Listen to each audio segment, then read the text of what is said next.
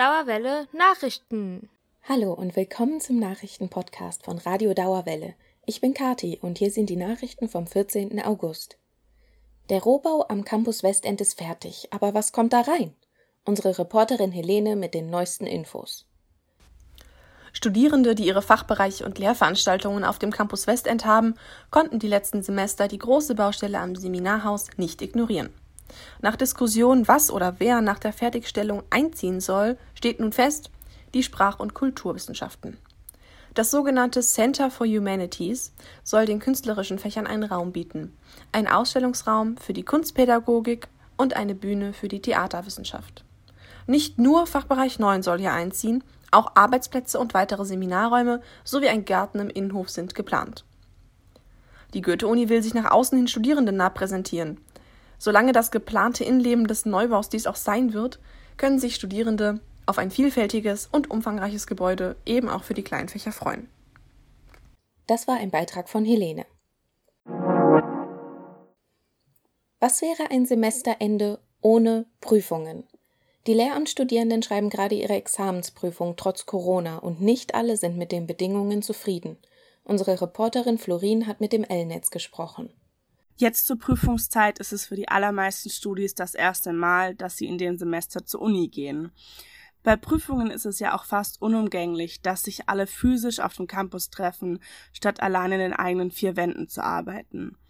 Aber so steigt eben auch die Ansteckungsgefahr und deshalb muss es Hygienemaßnahmen geben, die vor so einer Ansteckung schützen. Welche Maßnahmen sind dabei ausreichend und welche sind umsetzbar?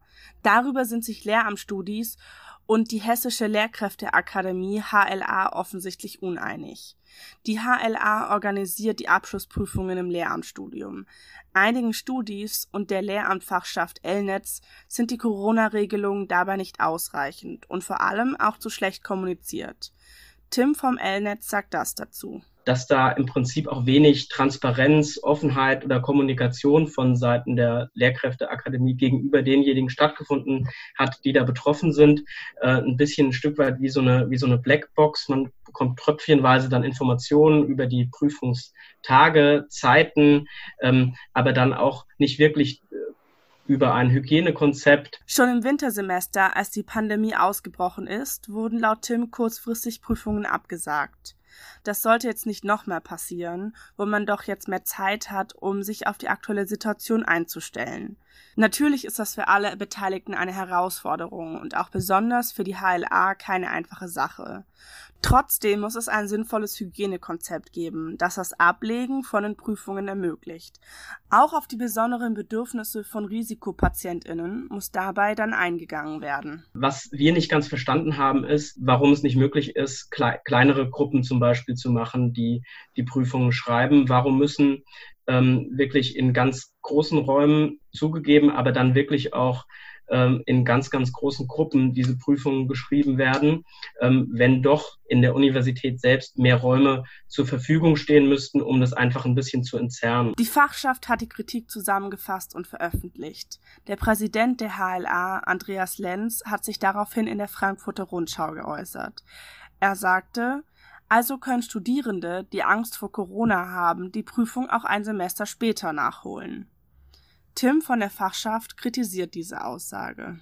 Natürlich äh, hängt da ja viel mehr dran, als einfach die Prüfung einfach nur ein halbes Jahr später zu schreiben. Man muss sich finanzieren, ähm, man ähm, ist unter Umständen, ähm, ähm was BAföG angeht oder was eben die Jobs angeht, die man hat, eingeschränkt. Vor allem, wenn man sich eben ähm, überlegt, wie lang tatsächlich jetzt noch Einschränkungen wegen Corona bestehen. Das weiß ja kein Mensch.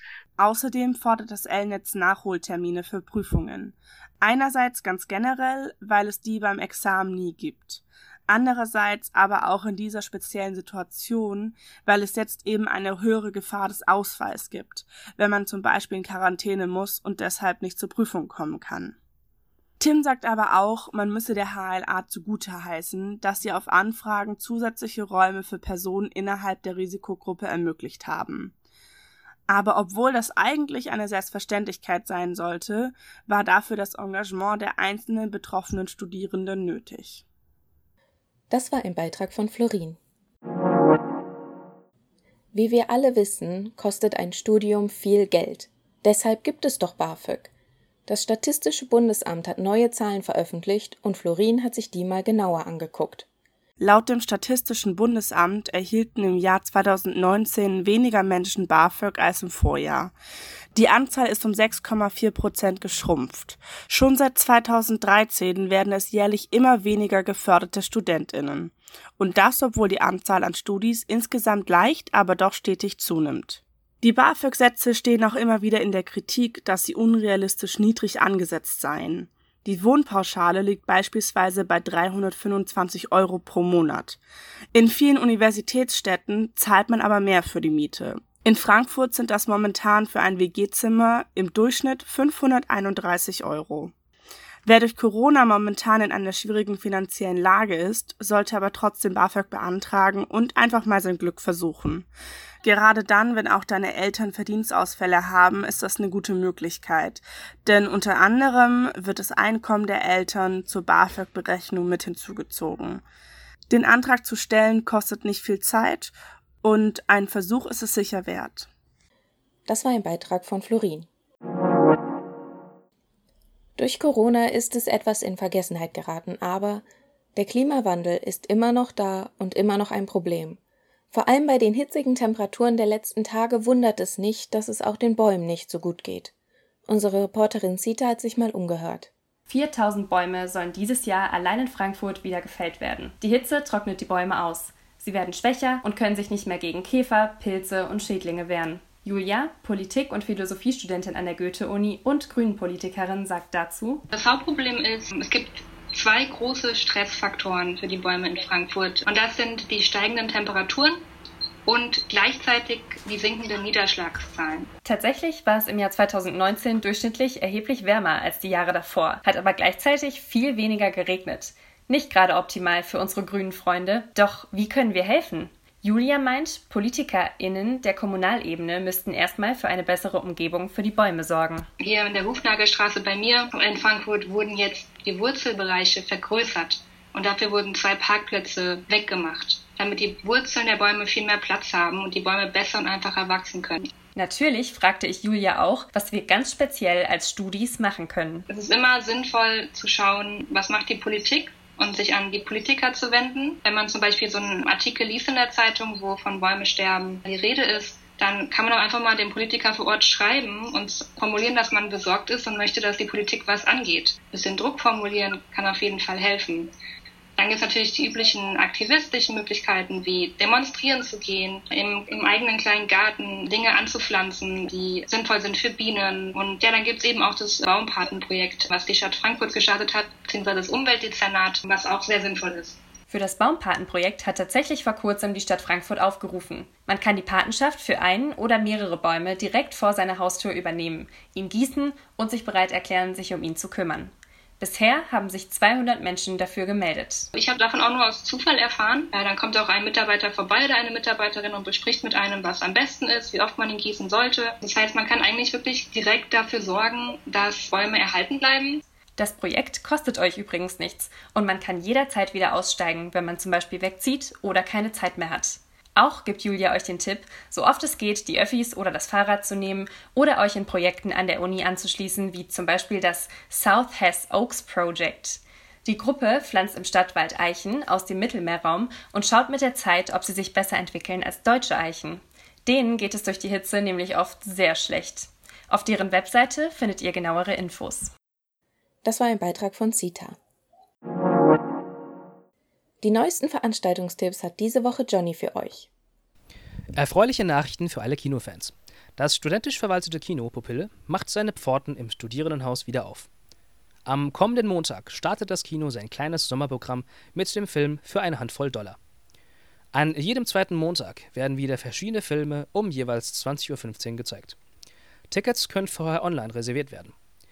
Die Regeln zum Schutz vor dem Coronavirus und weitere Informationen findet ihr auf der Seite pupille.org.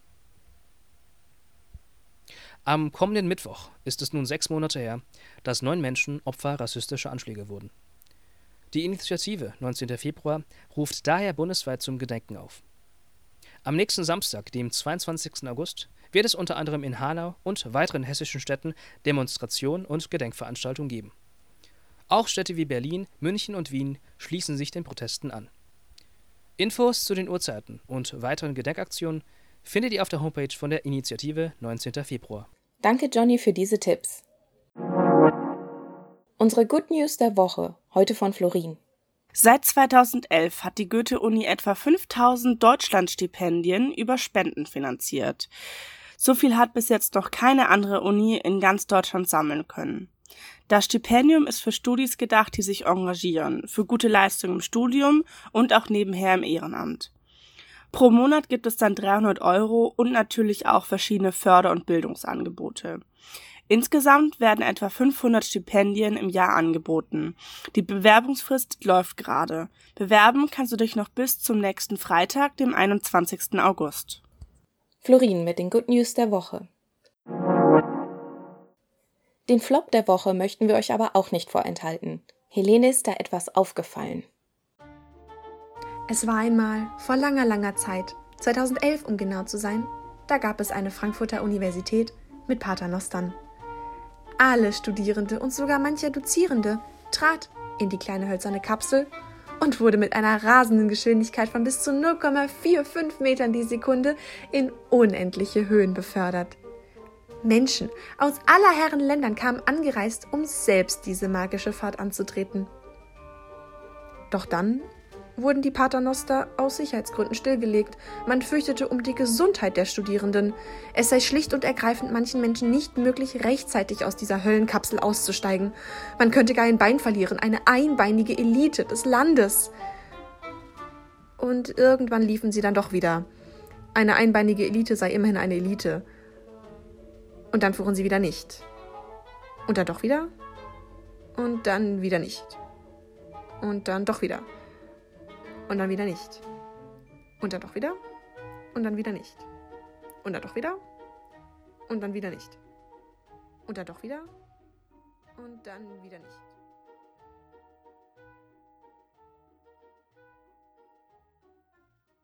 Helene mit dem Flop der Woche.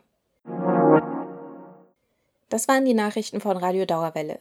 Die Nachrichtenredaktion wünscht euch eine schöne vorlesungsfreie Zeit.